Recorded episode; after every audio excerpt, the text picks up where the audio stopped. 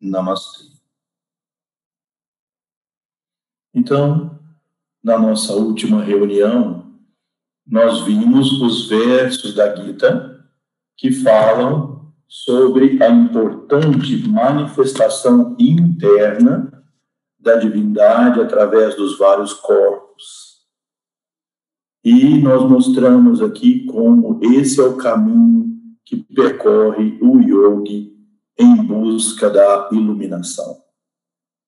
Obter o samadhi ou êxtase em cada um dos corpos.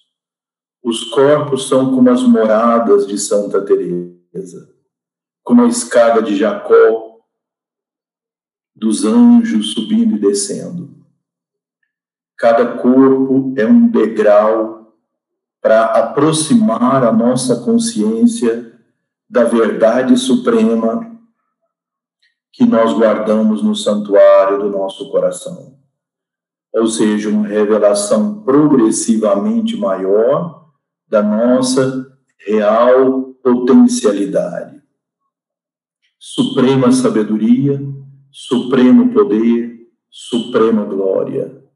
Essa é a nossa real natureza. Mas quando a nossa consciência mergulha nos corpos, se identifica com eles e cria todos esses conflitos existenciais, as nossas alegrias e tristezas, nossos prazeres e dores, nossos, nossos amores e ódios e tudo aquilo que compõe a nossa vida. Então, o caminho da interiorização através da prática meditativa, e Sri Krishna, nos versos anteriores, enfatiza muito a importância de se praticar também o japa dos mantras.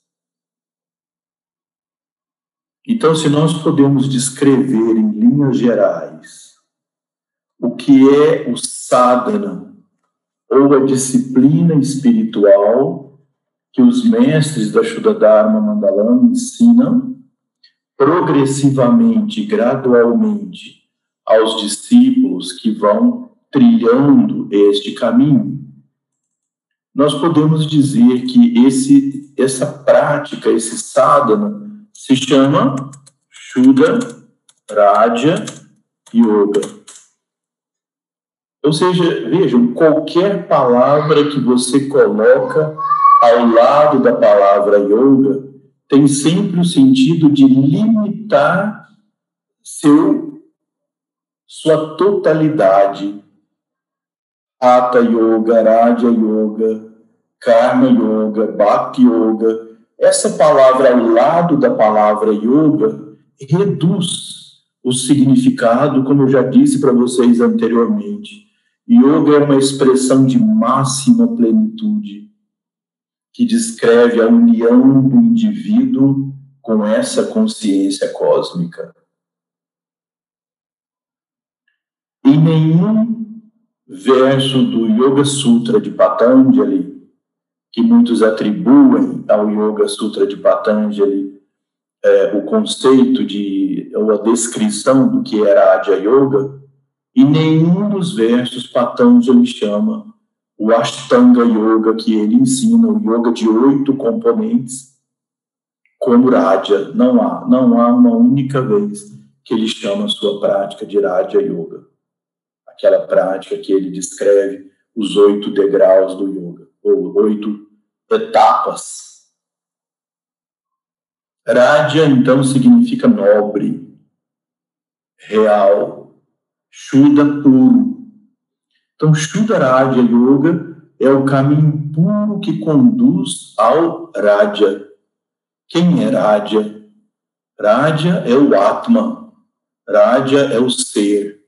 Raja é a consciência divina do nosso coração. Lá no cerne da nossa pessoa. E aí nós vamos então trilhando, degrau por degrau, obtendo samadhi ou êxtase em cada um dos corpos. Então, nós praticamos o sadhana com a nossa consciência no corpo físico, e um determinado momento de graça na nossa vida, nós vamos ter um contato com essa chama no coração. E quando vê-la, nós a chamaremos de Akshara, a forma do som indestrutível. Como o Supremo Senhor aparece em nós como o eterno, aquilo que não morre, aquilo que não nasce e morre. Aquele que é eterno e o potencial do som cósmico. Assim é o filtro que nós temos através dos corpos. Se nós conseguimos trasladar a consciência para o corpo imediatamente mais sutil, que é conhecido comumente como corpo astral ou pranamaya kosha, e fazemos o sadhana estando nesse corpo, o corpo físico está como dormindo. Swapna, que é o nome que as Upanishads dão a esse estado, estado de sono. Mas é o sono consciente lúcido do yogi. O corpo está dormindo, mas a consciência está plena. E não está voltada para o exterior. Ela está completamente em contemplação do ser realizando sadhana nesse corpo, nós alcançamos o samadhi em algum momento e percebemos essa chama no coração como diva, nossa alma eterna, milhões de anos de vivência e experiência, a potencialidade de todas as experiências previamente realizadas.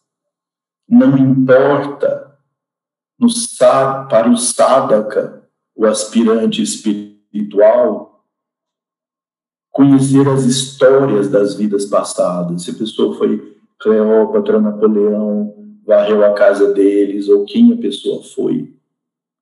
O que importa é a potencialidade das experiências adquiridas nas vidas. E essas potencialidades se encontram guardadas nesse aspecto do ser que se chama diva, com a consciência no Pranamaya Kosha, o aspirante realiza o Diva e desperta essas potencialidades. E continua sua escalada evolutiva para o Manomaya Kosha, o corpo mental inferior, e aí, em um determinado momento, ele realiza o Atma, a chispa divina, a consciência pura, não individualizada mais, a consciência pura. Se ele consegue trasladar ainda a consciência para o Vijnana Maya Kosha, ele entra na morada real da alma, nossa casa real, o quarto plano de consciência, ou Turiya. E aí é o momento que o yogi se liberta do ciclo de nascimentos e mortes, quando realiza a consciência cósmica, ou Paramatma e ele reconhece que eu e Deus somos um. Minha personalidade é apenas um instrumento da presença divina, que utiliza essa diversidade de seres e coisas para expressar seus atributos e qualidades. e depois ainda o yogi pode alcançar um nível mais alto, angélico, e assim sucessivamente. Por isso é que Sri Krishna, na Gita, descreve os quatro aspectos interiores onde ele pode ser conhecido, mas aí não se refere à pessoa de Sri Krishna, se refere ao Paramatma, a consciência cósmica. De onde parte o sadhana de um aspirante espiritual? A disciplina de Shuddharaja Yoga, ela contém um primeiro componente que é bhavana. Bhavana significa uma constante concepção da unidade de todas as coisas e seres ou seja, um sadhaka, deve meditar diariamente que todas as coisas e seres fazem parte de um oceano de consciência cósmica. Não basta saber isso, não basta ler sobre isso, não basta ouvir isso. É preciso diariamente se sentar em silêncio e contemplar e refletir, melhor dizendo, sobre essa unidade de todas as coisas e seres. E nós já fizemos um enunciado aqui em outras reuniões sobre como o nosso mestre Srivajra compôs uma fórmula reflexiva para todos os dias você se sentar e repetir, refletindo sobre o significado de cada pedaço. Penso com amor. Daí você irradia esse amor do coração, da chama viva no coração. Porque o amor divino, vejam, ele não precisa ser criado. Ele não precisa ser construído. A pessoa pergunta, mas eu nem conheço Deus, como eu posso amá-lo? Eu tenho dificuldade de amar até as pessoas, as, as coisas mais concretas, que eu vejo, pego, sinto. Imagina amar alguma coisa que é invisível, que eu nem conheço. Então a ideia é, não precisa desenvolver amor. A chama divina no coração, ela é puro amor. Então, deixar que esse amor do coração flua, penso com amor e aí irradia para todas as células do seu corpo, para a sua mente, a sua alma, a sua roupa, a sala onde você está, o ambiente, em torno, a natureza, as pessoas, os seres. E aí, nesse momento, você coloca as entidades que você tenha maior aversão por exemplo, você tem um animal, de, tem gente que tem de lagartixa, tem gente que tem de cobra, tem gente que tem de rato. Engloba todos os dias. Lembra desses seres e pensa neles mergulhados nessa vida universal. Mas muito mais importante do que todos esses animais pelos quais tenhamos alguma aversão, é colocar aí as pessoas, situações pelas quais nós tenhamos aversão todos os dias. Irradia essa aura de amor divino, envolve a todos os seres, incluindo os que você tem aversão. Todos os mundos, com todos os seres aí viventes. Todos os mundos sutis, com todos os seres aí viventes, desde os mais inferiores aos superiores então, penso com amor que todas as coisas e todos os seres nasceram no Espírito Universal, que compenetra tudo e sustenta tudo em uma ordem constante e em vida eterna. E que, portanto, tanto os seres inferiores quanto superiores, aí você engloba todos os seres inferiores e superiores. Inferiores na evolução biológica até, e entidades maléficas, negativas, como superiores, os anjos, os seres divinos, todos eles pensamos que, portanto, tanto seres inferiores quanto superiores participam da mesma vida e formam no espaço infinito um só corpo cósmico. E aí, neste momento, nós permanecemos em reflexão por alguns instantes, pensando que o universo inteiro, visível e invisível, é um corpo só. Nós somos como células desse corpo cósmico, assim como todos os seres. E que, compenetrando esse corpo só, existe um espírito só, uma alma só, uma consciência só e que nesse momento nós somos, ao mesmo tempo, o imutável espírito ou consciência e a mutável matéria. E permanecemos em reflexão por alguns minutos sobre esse bhavana. Então, essa prática, essa reflexão se chama bhavana. A concepção da unidade. Se nós refletirmos sobre isso durante 15 minutos, por exemplo, todos os dias, isso vai quebrando as carapaças e amarras que nós fomos criando ao longo da, das nossas vidas de separatividade. Nós nos libertamos aos poucos, gradualmente, daquilo que Sri Krishna se chama Swarta Dosha.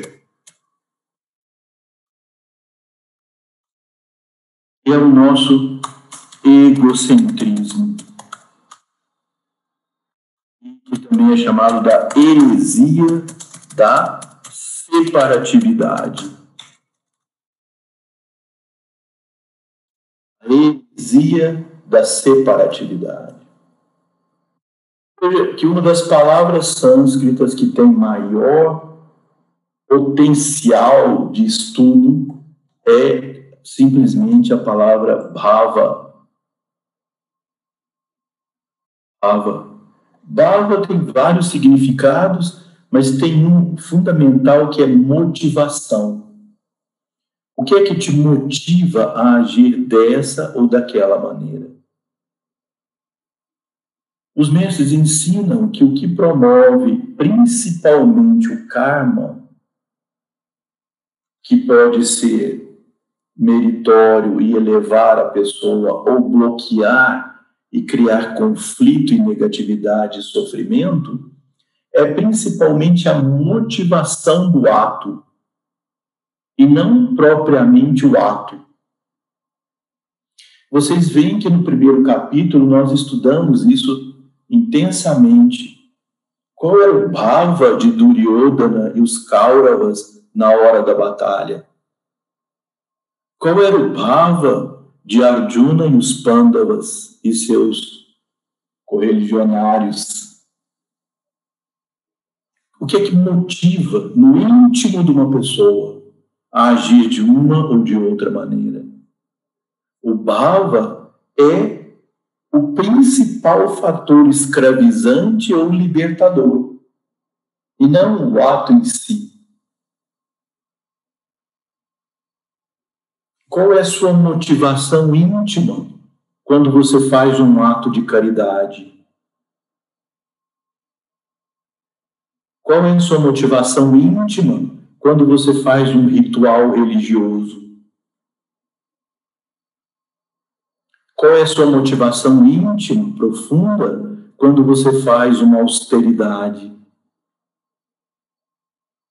E isso define a qualidade, o efeito desses três atos que são considerados atos religiosos espirituais, que são Yagna, Ana e Tapas.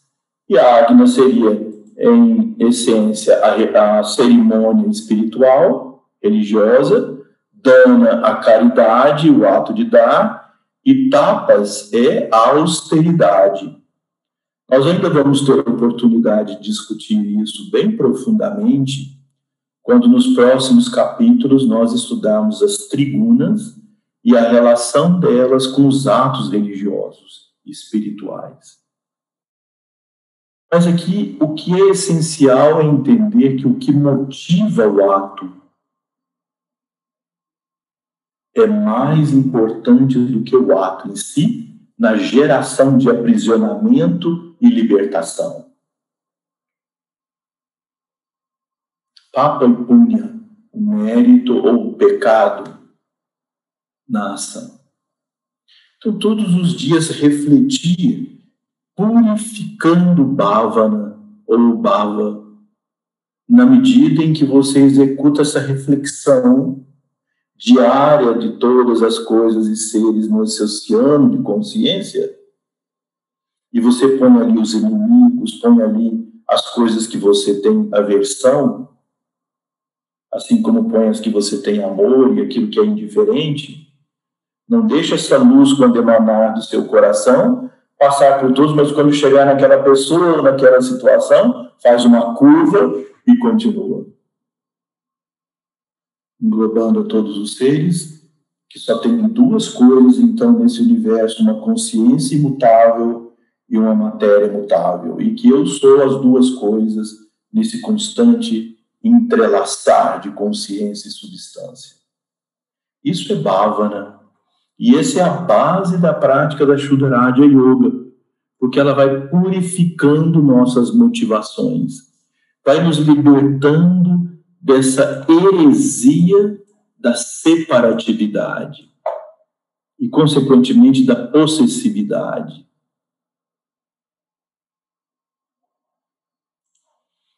Tendo essa motivação, que é o selo do yoga, o segundo elemento das práticas é, são chamados karma. O segundo é chamado karma, que são as ações que nos levam à ação.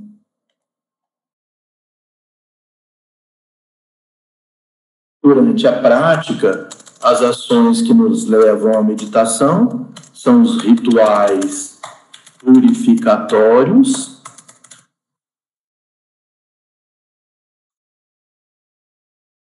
Ayama, japa dos mantras, que é o principal pilar, as iniciações.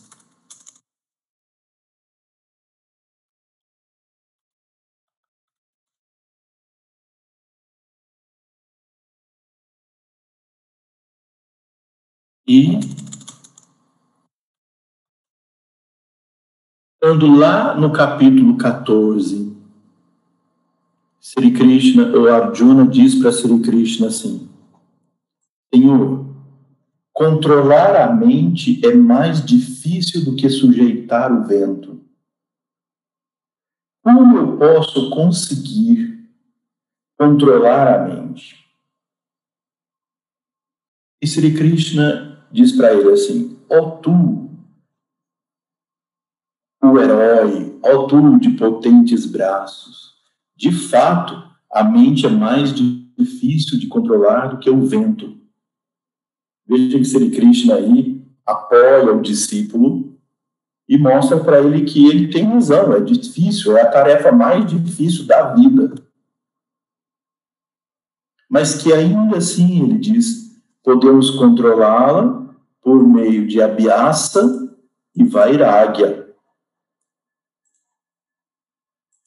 Então, essas duas palavras são fundamentais.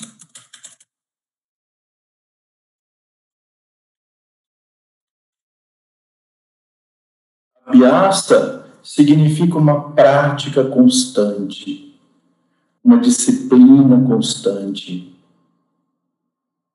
Não tem feriado, não tem dia santo, não tem férias para prática. É o sadhana. Muitas pessoas dizem assim: não, mas eu medito, eu medito, eu faço meditação ativa. Eu digo para vocês que a meditação ativa tem bastante importância, bastante benefício, mas ela precisa ser consolidada ou tem que ser suportada pela prática do silêncio, sentado sentado, estável, desconectado do fluxo das coisas externas e da mente. A prática sentada é a sustentação para todas as outras atividades nesse caminho. O yogi, o aspirante, então, se esforçando para essa prática interna, ele vai obter momentos de sátua, de harmonia, de profundidade, de conexão espiritual.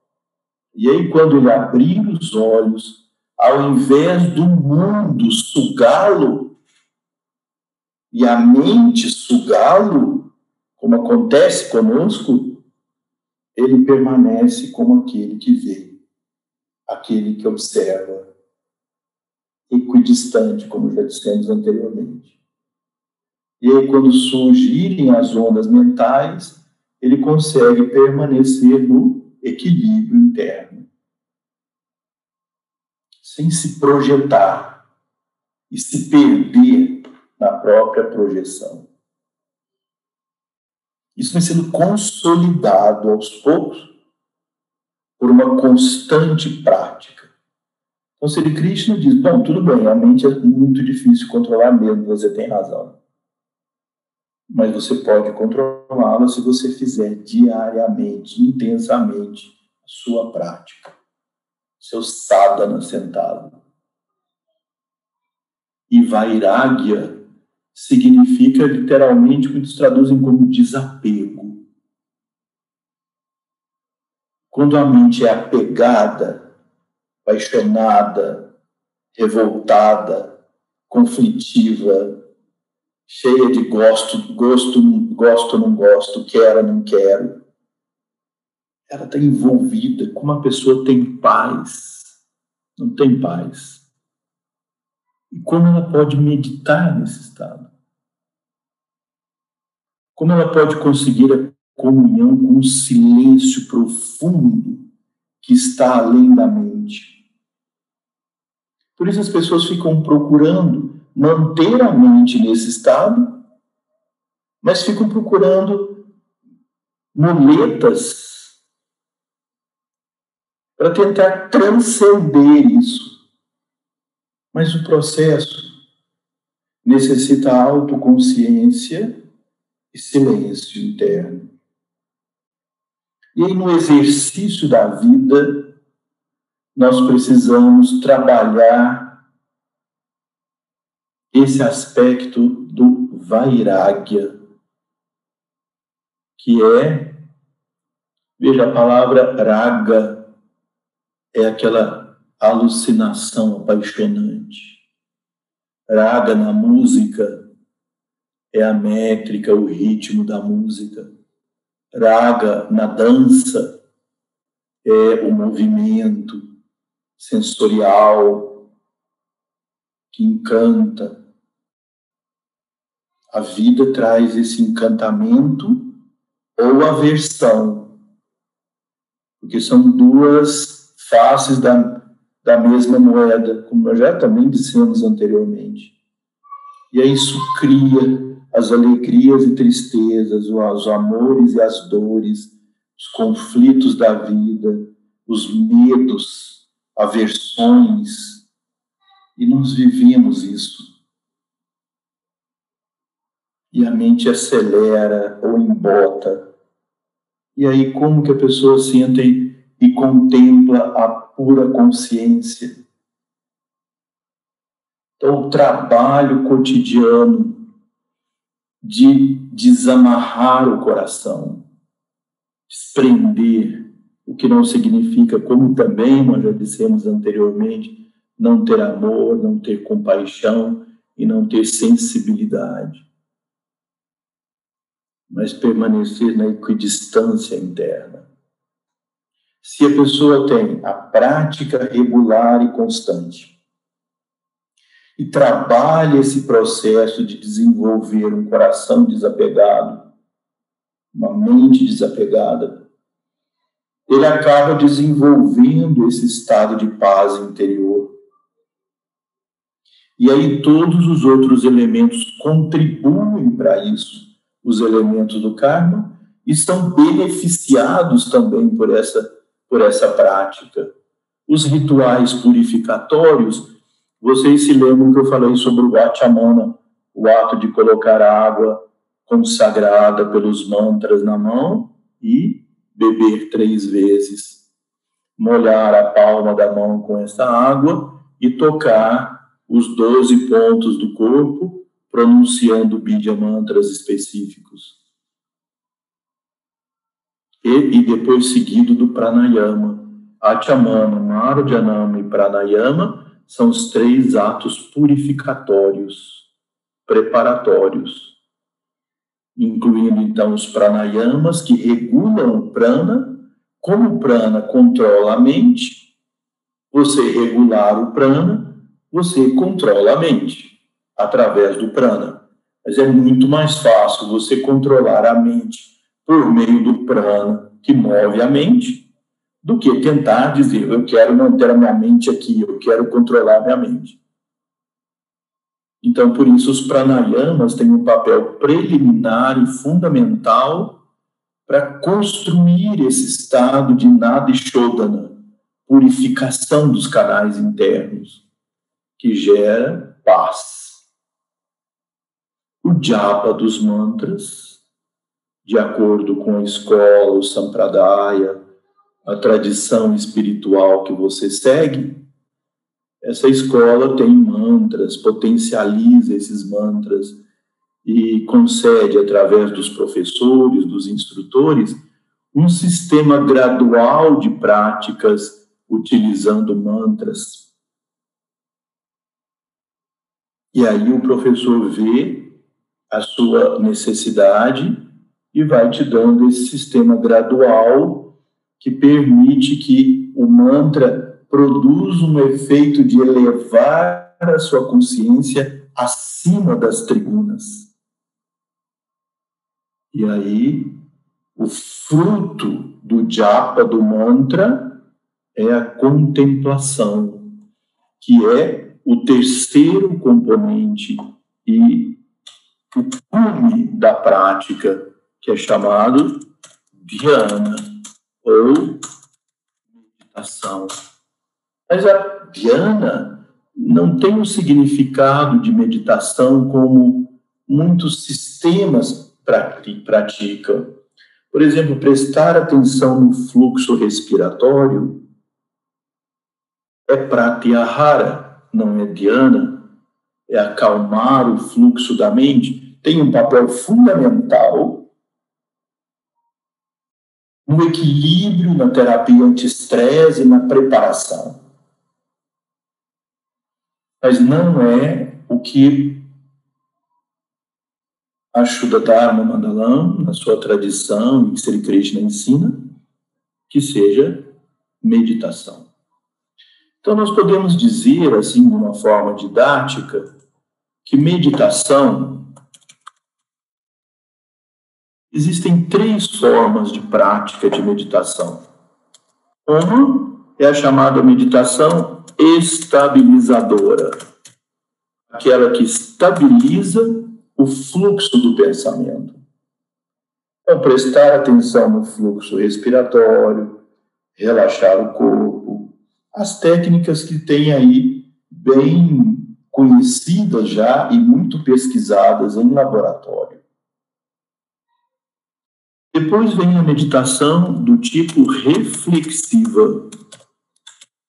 Ávana, por exemplo, que eu citei para vocês, é uma forma de meditação reflexiva.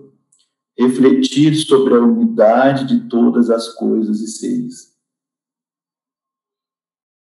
A prática do vichara, que é a pergunta quem sou eu, de uma forma investigativa interna, Cada pensamento que surge, eu observe e diga eu sou isso? Não.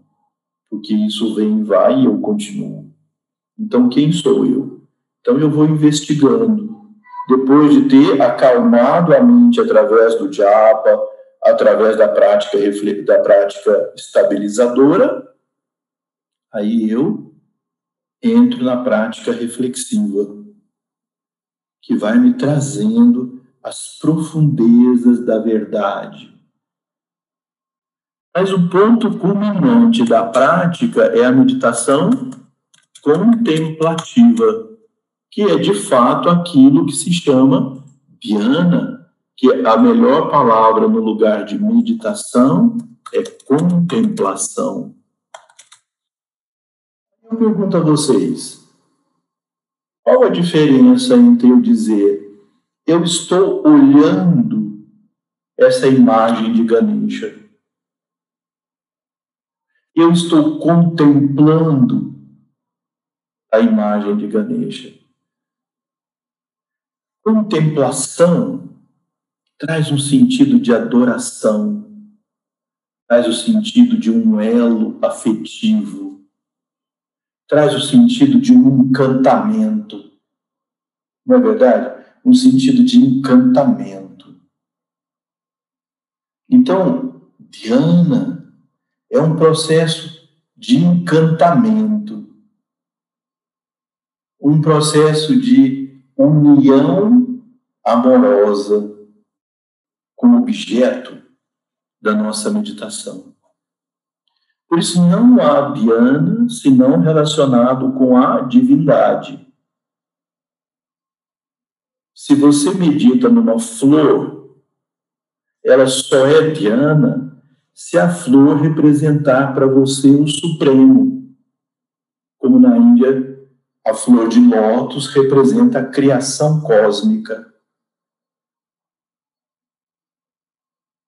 mas não é uma prática de concentração numa maçã, num desenho, numa forma.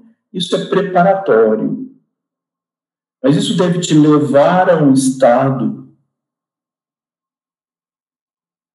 de um silêncio amoroso, onde você, diante da presença divina, não pede nada, não diz nada, canta os mantras, mas depois se submerge naquele momento contemplativo, esse momento de união. E aí, de acordo com o objeto que você contempla, os mestres ensinam que essa prática contemplativa ou dhyana ela pode ser de três tipos: Saguna Dhyana, Nirguna Dhyana ou Shuddha Dhyana. Saguna significa que o objeto da sua contemplação é a forma divina com os atributos da matéria, saguna. Não é correto traduzir saguna dhyana como a meditação externa, nirguna dhyana como meditação interna. Isso não é correto. Saguna é quando o objeto da sua meditação é a divindade se expressando como dualidade com você. Ou seja, existe Deus e eu, a deusa e eu, Ganesha e eu, Narayana e eu, Shiva e eu, Lakshmi e eu, Saraswati e eu. Eu estou aqui contemplando. A contemplação pode ser externa, aí eu visualizo uma forma seja um sol, uma estrela resplandecente, uma forma das imagens que aparecem. E aí contemplo amorosamente, em silêncio, nesse estado de união. Vou contar para vocês uma história.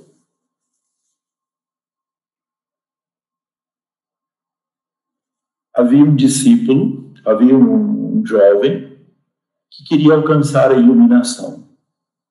Então ele saiu da sua casa e foi procurar numa outra aldeia um mestre.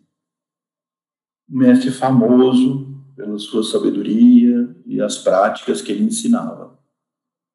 Aí o mestre o preparou, ensinou, o colocou em meditação e disse para ele: agora medita no absoluto transcendente, o Parabrahma.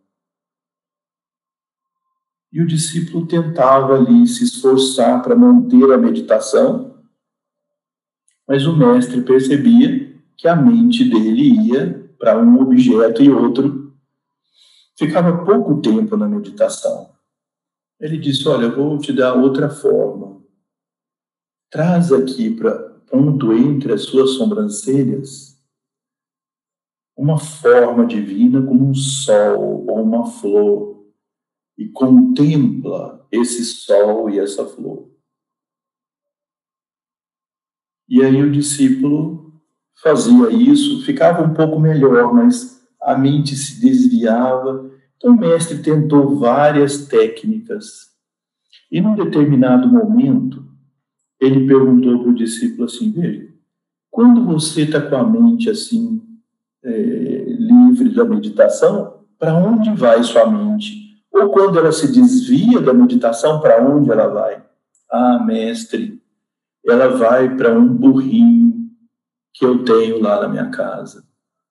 Eu cuidei desse burrinho desde pequenininho, ele é muito lindo, eu cuidei dele.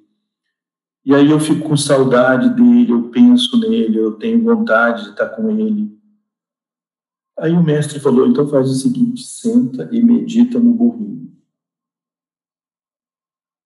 Aí pronto, a mente do discípulo ficou completamente envolvida com o burrinho, contemplando com graça o burrinho. Quando o mestre percebeu que havia unidirecionalidade, só o pensamento do burrinho na mente dele, o mestre disse: agora contempla a vida, a essência que está por trás da forma do burrinho.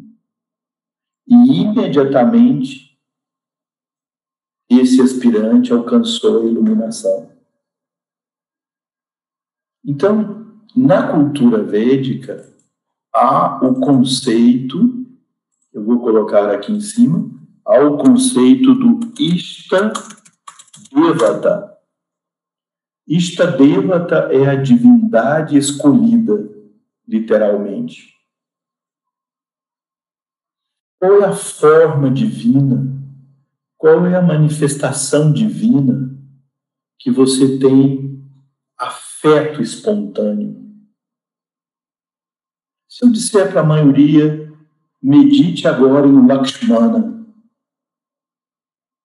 Muitos hindus devotos de Rama, Lakshmana é o grande herói, o irmão de Rama, o grande herói. Então, para ele seria um momento assim de preenchimento da alma, meditar no grande herói Lakshmana, contemplá-lo, seus atos heróicos, seus atos de abnegação, de rendição para Ama.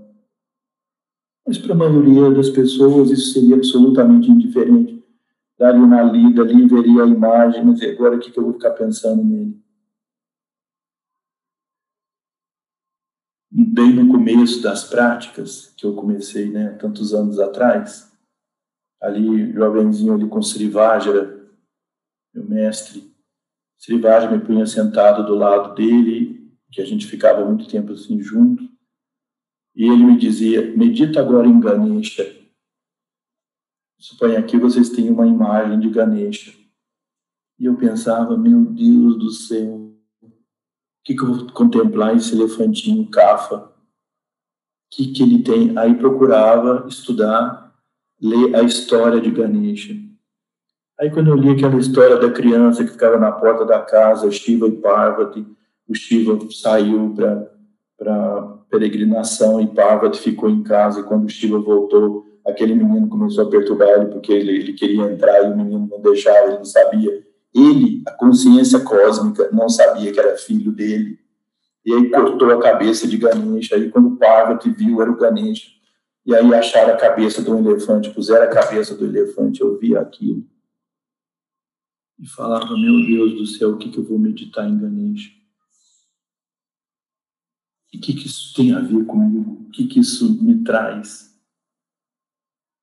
E tinha uma dificuldade e quando comecei a estudar mais profundamente o significado de Ganesha, por que a cabeça de elefante? Não é dito que o elefante tem uma memória extraordinária? Quando você diz, essa pessoa tem memória de elefante? Então, Ganesha representa a memória cósmica. Ganesha representa todos os aspectos mais elevados da constituição kafa do Ayurveda. Estabilidade, suporte, constância, afetividade, proteção. Isso é que esse elefantinho representa. Meio humano, meio elefante. Quando eu aprendi porque tem pessoas que têm é, devoção a partir do conhecimento. E foi o meu caso. Então, quando eu aprendi qual era o significado de Ganesha, então nessa imagem eu coloco todo esse conteúdo do significado. Então é como se a imagem de Ganesha fosse uma imagem holográfica, olha só que bonito isso, uma linguagem holográfica de tudo, de todo esse simbolismo cósmico. E agora eu já olho para essa imagem, vendo essa imagem holográfica, se eu posso chamar assim, assim como Narayana e assim por diante. Então, é possível para mim fazer essa contemplação por exemplo, Ganesha na base da coluna vertebral, no Muladhara Chakra, porque ele é a sustentação. Você medita em Ganesha na base da coluna, você faz automaticamente o que eu estou fazendo aqui, colocando a coluna reta.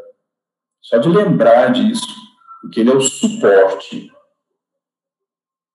Entende? E assim, você escolhe seu Ishta Devata a forma divina. E, e você pode meditar nela no seu coração, sentado sobre um lótus, no centro da cabeça, entre as sobrancelhas, na base da coluna, de acordo com aquilo que, no seu sistema de práticas, o seu professor te ensina, te orienta. Então, você vai seguindo a prática não importa se essa forma divina você põe no exterior ou no interior. Mas lembre-se de uma coisa: como se chama o fenômeno de você um dia ver a forma que você visualizou? Isso se chama alucinação. Alucinação.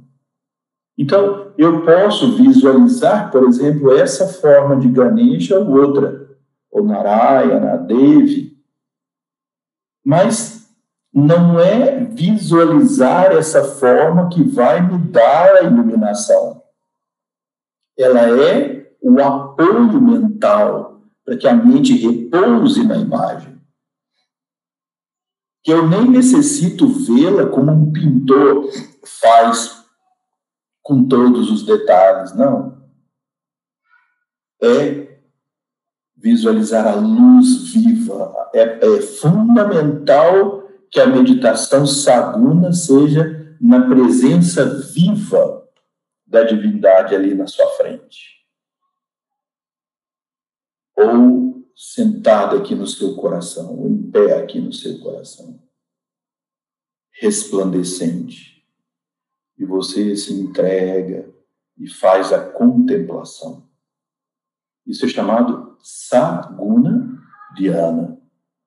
A maioria de nós deve começar por essa prática, que ela é a sustentação das demais, das demais formas de meditação. E aí então, a sua mente vai se firmando naquilo. A sua contemplação vai se intensificando até o momento em que desaparece aquela forma e aparece a presença divina. E aí, se você tiver na sua vida um único instante dessa experiência, ela será para você um ponto de transformação, de revolução interna. Um momento que pode durar um instante de um êxtase, mas que vai ser marcante para a sua vida. Por isso é muito estranho ver, às vezes, as pessoas que dizem que tomam café da manhã com Mitra Deva, almoçam com Narayana e veem Yoga Devi no final do dia. Todos os dias essas pessoas parecem que estão vendo e conectando com formas da divindade. E o processo não parece ser assim.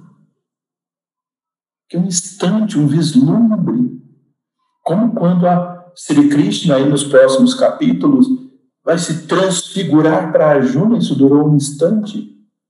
Quando Jesus transfigurou para os, para os, eh, os apóstolos, é um instante que transforma a vida.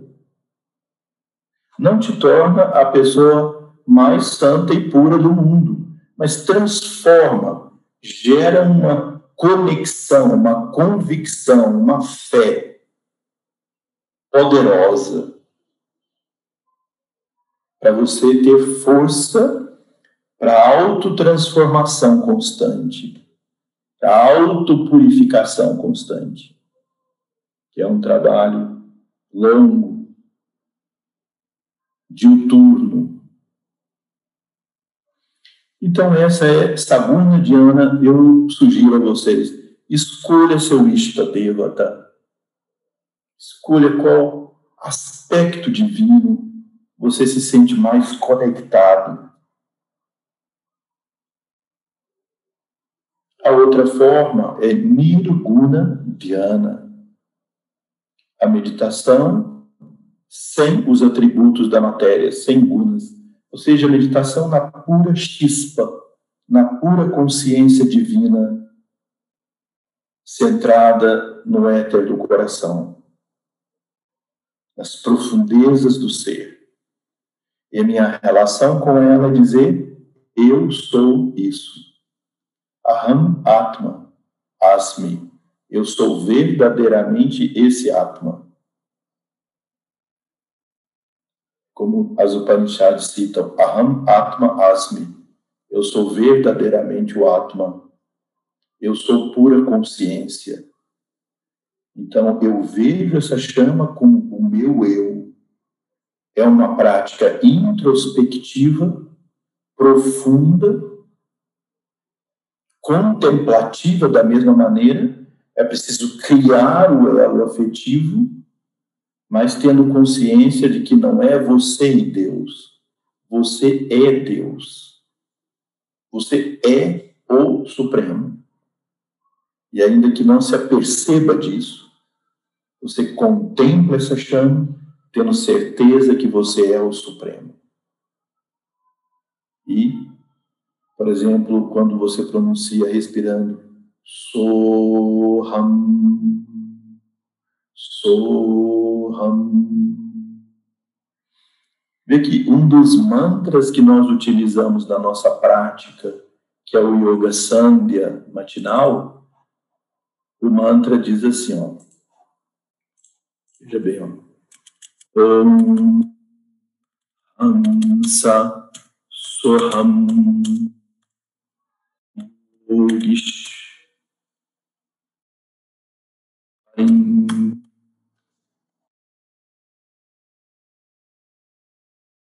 Yogish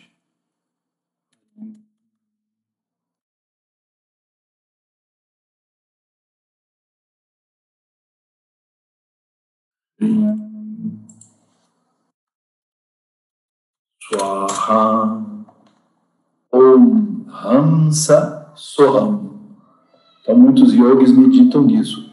Simplesmente, alguns yogis passam a vida inteira fazendo austeridades e meditação no Hamsa Soham, Soham Hamsa, Hamsa Soham, Soham Hamsa. Esse único e exclusivo mantra, com Om. Hamsa Soham Soham Hamsa. Eu sou a chispa, a chispa sou eu. Eu sou a chispa, a chispa sou eu. Om Hamsa Soham Soham Hamsa. E assim, entoando esse mantra infinitas vezes e contemplando essa chama, que é o meu eu. Por isso, Hamsa Soham, eu sou ela, ela sou eu. Essa é a meditação chamada Nirguna, sem os atributos da matéria. E a terceira forma de meditação é chamada Shuddha Dhyana, que é chamada meditação transcendente. Mas veja bem, nesse contexto que eu estou dizendo para vocês aqui, não tem nenhuma relação com o sistema de meditação, meditação chamado meditação transcendental, ensinada pelo Maharishi Mahesh Yogi, dentro da instituição criada por ele. É uma prática que tem grandes benefícios uh, para a saúde, isso tem sido comprovado cientificamente centenas de vezes, milhares de vezes, pela equipe que trabalha com isso e os cientistas. Mas aqui a meditação transcendente, o Shuddha Dhyana, é uma meditação que inclui todas as coisas como o absoluto. Já não há o conceito dual, eu e Deus.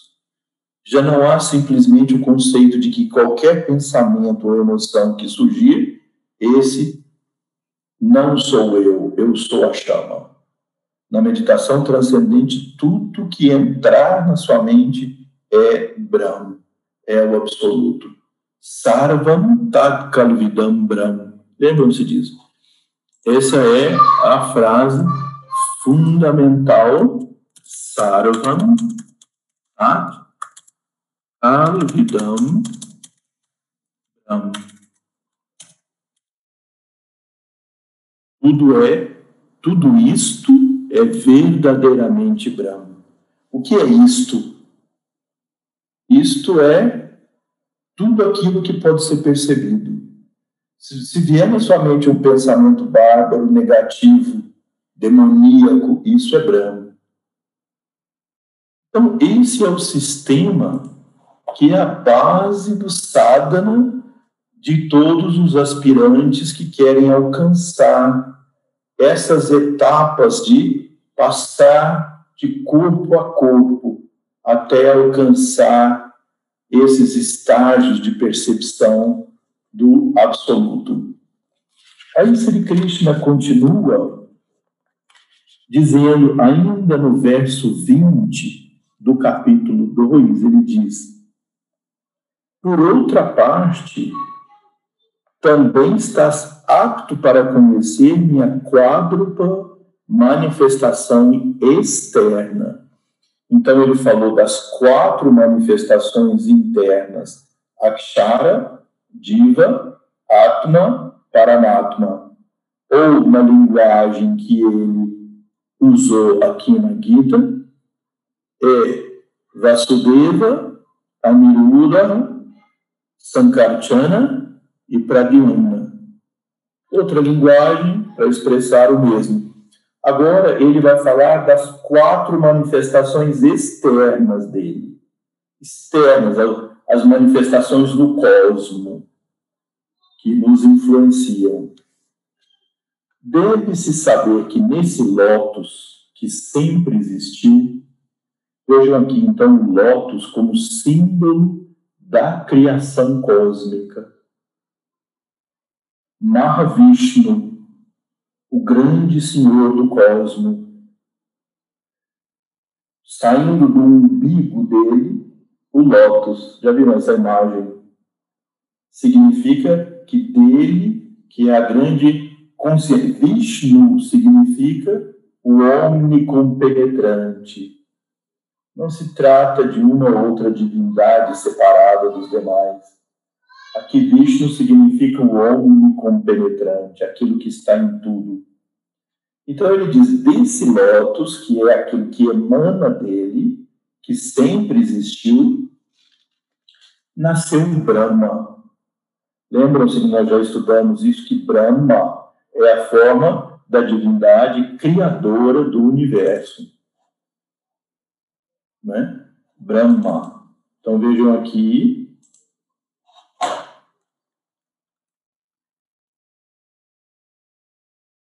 Em slides anteriores, nós colocamos então Brahma, a divindade criadora nasceu Brahma. Depois de Brahma se originou Shiva. Ou seja, primeiro a força que molda as várias formas, mundos, planos, seres. Então, essa força é chamada Brahma, a força criadora. Depois surgiu Shiva, diz. Shiva promove a destruição daquela forma para que se possa construir outra. Ou seja, é a transformação, é o tempo, o equilíbrio entre construção e destruição. Formar e transformar. Esse é o jogo do tempo. Então, daí, assim é que Sri Krishna ensina. Desse lótus que sempre tem existido, ou que sempre existiu, nasceu Brahma. Depois de Brahma se originou Shiva.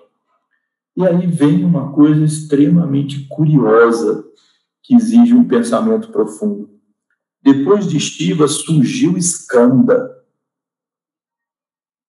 E aí a pergunta é: por que Sri Krishna colocou que na sequência de Shiva surgiu Skanda? Quem é Skanda? Vou mostrar para vocês aqui uma imagem, já que a mente funciona por nome e forma. Essa é uma, uma imagem de Skanda. Skanda recebe no, outros nomes de acordo com o lugar onde a pessoa mora, vive, a tradição na Índia.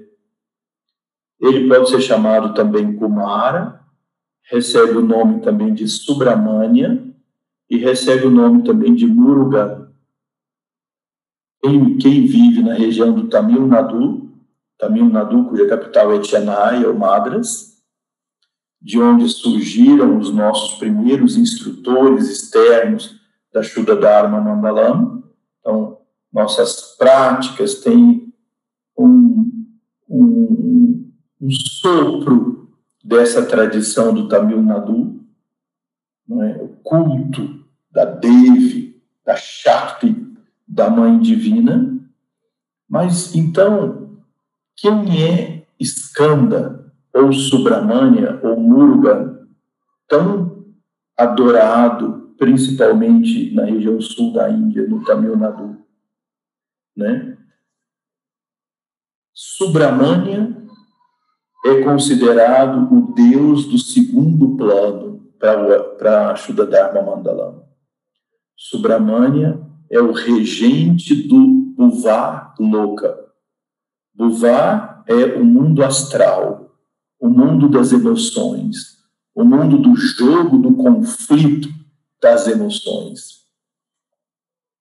Assim como aparece no Apocalipse, Deus sentado em seu trono, rodeado por sete anjos, tocando trombetas, o que é que significa isso? Os senhores dos sete mundos, os senhores dos sete planos, que nós vamos tratar no estudo do capítulo 4, com mais detalhes. Mas por que eles trocam, tocam trombetas? Como dizem os textos clássicos mais antigos e profundos, os devas, Brahma, Vishnu e Shiva, governam os mundos por meio do som. O som é o poder mais extraordinário do cosmos. E os grandes senhores do universo governam o universo por meio do som.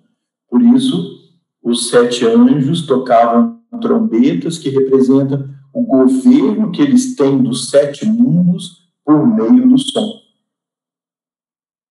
Controle, o conhecimento profundo que eles têm das vibrações cósmicas, os ritmos cósmicos. Um desses sete anjos é Subramania.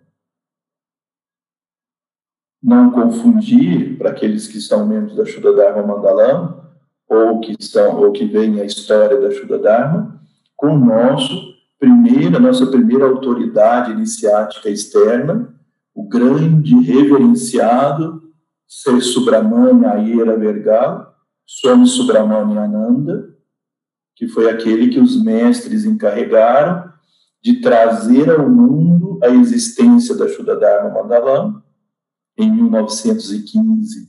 A partir daí, não é essa pessoa, apesar de ter o mesmo nome, mas é que Subramanya é o Deus desse plano, o Deus do mundo das emoções, o Deus do mundo das dos sentimentos.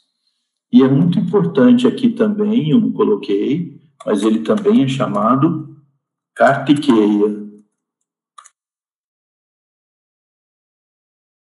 Kartikeya é outro nome. Skanda, Kumara, Subramania, Murugan ou Kartikeya. Eles são, ele é considerado um filho de Shiva. E onde, no estudo da evolução histórica do, do Sanatana Dharma na Índia, quando surgiu Skanda? Skanda não estava nos primeiros textos védicos. Havia Indra. Indra é como Zeus da mitologia grega, o senhor dos deuses, dos devas, e aquele que é o general dos devas no momento da guerra. E depois, com o passar do tempo, os textos mais próximos do Mahabharata com uma linguagem clássica semelhante ao Mahabharata e portanto, e, portanto provavelmente construído na mesma época, foi trazendo a importância do filho de Shiva, conhecido como Skanda, ou Subramania, ou Kartikeya, como o senhor da guerra, como aquele que governa a guerra como general dos devas. Então, Skanda é o filho de Shiva. Por isso é que depois de Shiva surgiu Skanda. Sri Krishna diz. Por que ele disse Skanda e ele não se referiu a outro? Porque Skanda é como Shiva tendo entrado nesse mundo para destruir a nossa ignorância. Skanda ou Kartikeya é o símbolo desse poder de destruir o, o mal, de destruir o que faz mal, de destruir a negatividade. E eu coloquei ali um dos textos que primeiro traz a figura de Skanda como esse general poderoso dos deuses que se chama Amara Kosha. É um dos grandes textos clássicos da Índia, dos Vedas, e ele, Amara Kosha, é um texto acessório, não é, não faz parte dos Vedas originalmente, mas ele traz esse status de Skanda como a divindade regente da guerra, o filho de Shiva encarregado de destruir o mal de destruir o mal que é a ignorância, a falta de discernimento, a falta de sabedoria. E há um texto chamado Skanda Purana, um famoso, um dos 18 mais famosos Puranas, Skanda Purana.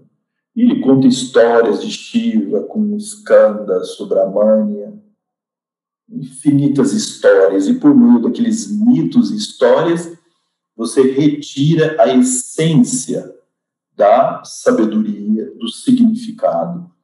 Então, quando Sri Krishna aqui diz que depois de Brahma surgiu Shiva e depois de Shiva surgiu Skanda, nesse lótus que sempre tem existido, que é ele, que é Mahavishnu, a, a consciência que permeia o universo, Brahma constrói, Shiva transforma. O papel de Skanda é mergulhar nesse processo do mundo e destruir a ignorância, destruir a negatividade, destruir o mal que existe em cada um de nós. Por isso ele é tão invocado ele é mais invocado popularmente como Kartikeya. E, como disse, no sul, como Murugan. Ou Subramania, tão famoso também. Então, por isso, eu trouxe essa imagem para mostrar para vocês por que, eh, na, visão dos mestres, aquilo que eles nos ensinaram, por que tem Skanda e por que Sri Krishna não falou sobre Ganesha ou falou sobre outra manifestação divina, falou de Skanda, porque é isso, a força destrutiva de todo mal, de toda negatividade. Por isso nós invocamos Subramania, né? Você vê no canto que nós fazemos com os nossas práticas, nos nossos rituais de canto. Jaya Ganesha, Jaya Ganesha, Jaya Ganesha Pahimam. Shri Ganesha, Shri Ganesha, Shri Ganesha Rakshamam. Sharavana Baba, Sharavana Baba, Sharavana Baba Pahimam. Subramanya, Subramanya, Subramanya Rakshamam. Então, que Subramanya nos liberte de toda ignorância. Que Subramanya clareie a nossa consciência, que ele possa lidar com as amarras das nossas emoções e da nossa negatividade e ajudar a construir esse estado de paz e pureza mental. Esse é o significado de Skanda aqui nesse verso.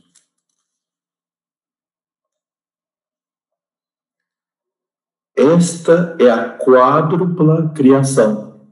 Então, Sri Krishna revelou aqui, tão importante, o significado do tríplice fogo, tão esotérico e espiritual é o sentido disso.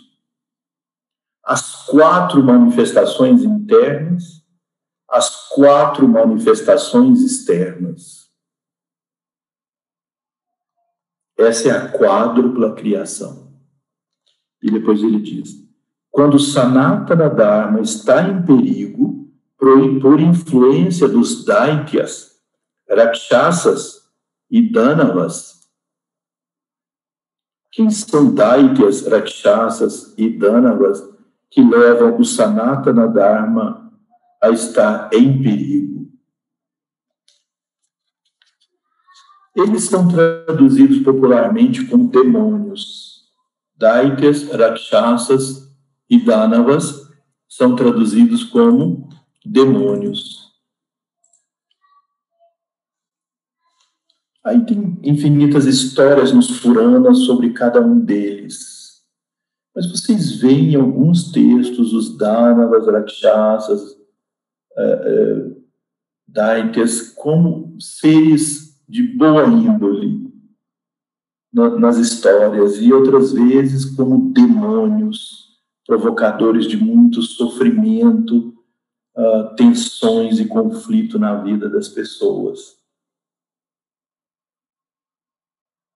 Como eu já disse para vocês anteriormente, no caminho do discipulado, no caminho de autorrealização,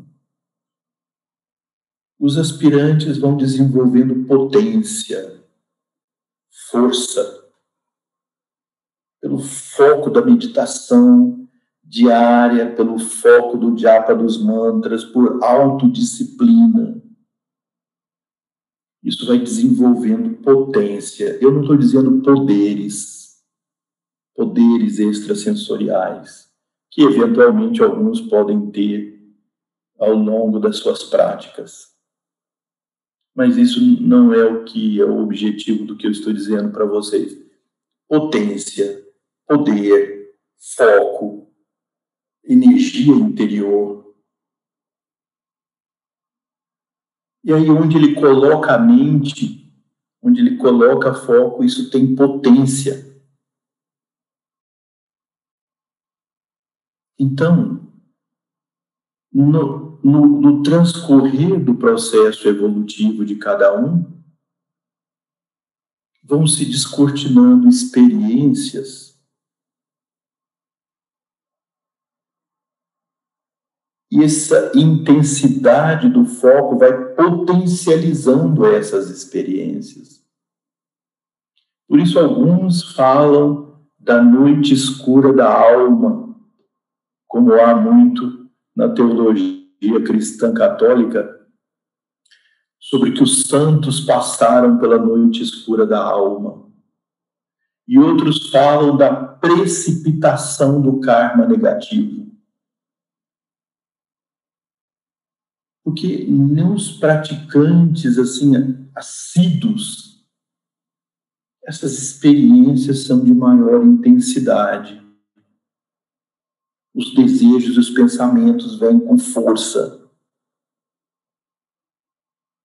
E aí o aspirante precisa sempre, a todo momento, fazer uma opção do que é que ele quer sustentar na mente dele, porque o que ele sustentar vai ter um potente efeito sobre ele e, consequentemente, pode ter um grande efeito sobre o ambiente. E isso desencadear assim, experiências de sofrimento e dor, como também, ao mesmo tempo, experiências espirituais. É claro que essa potência interna aumenta a força do caráter do discípulo, do aspirante, para que ele suporte essas experiências com equanimidade. Mas nós podemos dizer então que essas potências, quando concentradas em aspectos negativos da nossa natureza, são nossos demônios os Rakshasas, os Daityas, os Danavas. Quando nós, bilhões de seres humanos habitando nesse planeta físico, quando nós começamos a alimentar os nossos Daityas, Rakshasas e Danavas, o mundo começa a entrar em conflito. O mundo entra em histórias de autodestruição, conflito, guerras, diferenças de opiniões, divergências, confusão mental. E aí foi o que Sri Krishna explicou aqui quando Sanatana Dharma está em perigo pela influência dos Daityas, Rakshasas e Danavas, pode haver seres que já passaram para os planos sutis e que conservam predominantemente essas qualidades negativas ou demoníacas da sua natureza e as expressam e potencializam. Então, seriam como espíritos negativos, forças negativas, além das formas pensamento negativos que nós criamos abundantemente no mundo. Então, quando o Sanatana Dharma no, no mundo, porque o Sanatana Dharma por si é inviolável, é autoprotetor, ele não precisa ninguém protegê-lo. Mas quando a prática dele começa a decair por força da, do predomínio dessas entidades e forças negativas, então, ó Imaculado Arjuna, para a regeneração do Dharma, eu mesmo encarno. Os yogis me conhecem por meio do yoga e não de outra maneira. Então, aqui ele prepara para o próximo capítulo, que é o conhecimento das encarnações divinas.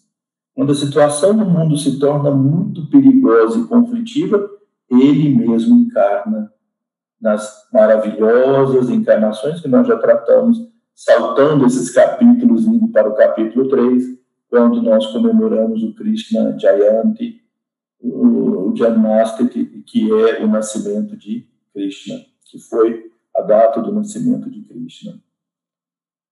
Aqui eu gostaria só de chamar a atenção para que aqueles que acompanham o estudo pela versão em espanhol, na segunda edição publicada no Chile, há um erro aqui nesse, na, nesse verso. Quando, diz assim, quando essa é a quádrupla criação, vírgula, e não ponto. Quando Sanatana Dharma está em perigo pela influência dos Daitas, Rakshasas e Danavas. É como se a quádrupla é, criação só, só acontecesse quando Sanatana Dharma estivesse em perigo. Mas não, aqui é ponto. Essa é a quádrupla criação, ponto. Esse foi o tema anterior. Agora, outro tema. Quando Sanatana Dharma está em perigo pela influência dos Daika, Rakshasas e Danavas, então, ó Imaculado Arjuna, para a regeneração do Dharma, o mesmo encarno os yogis me conhecem por meio do yoga e não de outra maneira. Por meio da pureza do pensamento e da ação e a ardente meditação, os yogis, sendo meus devotos e enriquecidos espiritualmente pela associação com os chudas, com pessoas que têm busca espiritual, né? aproximação, fazer o sangha, que é a aproximação de pessoas que têm objetivos espirituais obtém um mais elevado conhecimento. Portanto, através do entendimento espiritual transcendental, qualquer pessoa de elevado conhecimento e profunda devoção, ele, ele continua depois, qualquer pessoa de elevado conhecimento e profunda devoção, não importa se é Brahmana, Kshatriya, Vaishya, Shudra, filho de quem que é, lugar que nasceu, Nada. Não há preconceito. Todas as pessoas têm o mesmo potencial de alcançar a iluminação. Alguns podem estar em experiências mais profundas e mais antigas, e outros não. Mas todos têm o mesmo potencial. E que o conhecimento é a fonte para dissipar essa negatividade. O elevado conhecimento em profunda devoção e empenhados em ações impessoais. De novo, aqui Sri Krishna termina falando sobre conhecimento, devoção e ação em síntese pelo yoga. Alcança a realização entrando naquele estado no qual já não se aflige nem tão, tão pouco, se regozija. Então, assim, é o segundo capítulo intitulado Nara Narayana Dharma Gita, no Gyana Shatka do Sankhya Kandam, do Sri Bhagavad Gita, a ciência sintética do Absoluto. Com isso, então, nós terminamos o estudo do capítulo 2, é, depois de 20 é, reuniões. É, então, nós continuaremos aí na próxima semana o estudo do capítulo 3, Avatara Dharma Gita. Então, se vocês puderem recordar aquela aula que nós demos sobre o capítulo 3, quando nós comemoramos o Krishna Jayanti, o aniversário de Krishna, eu especialmente falei para vocês sobre é, aspectos desse capítulo 3, mas agora nós vamos estudá-lo, mas relembrando a doutrina dos avataras, Avatar Arahasya, o segredo das encarnações divinas. Agora, re, releiam o capítulo 2. Vejam a profundidade de informações e conhecimento prático que Sri Krishna nos dá através desse capítulo 2. Naranarayana Dharma Gita. Namastê a todos, obrigado pela atenção, pela participação. E, se Deus quiser, nós nos encontraremos na próxima semana para a continuação do nosso estudo. Vamos realizar então agora o mantra. Kaina vacha manasendriyairva buddhyatmana va prakriti swabhava karomi sakalam parasmai narayanaye tisamarpayam narayanaye tisamarpayam Tvameva matas chapita Tvameva Tvameva bandhus chasaka Tvameva Tvameva vidya dravinam Tvameva Tvameva sarvam mama deva deva Tvameva sarvam mama deva deva. Shri Guru Namaha Hari Om. Namastê, felicidade a todos mais uma vez, muito obrigado e até nosso próximo encontro.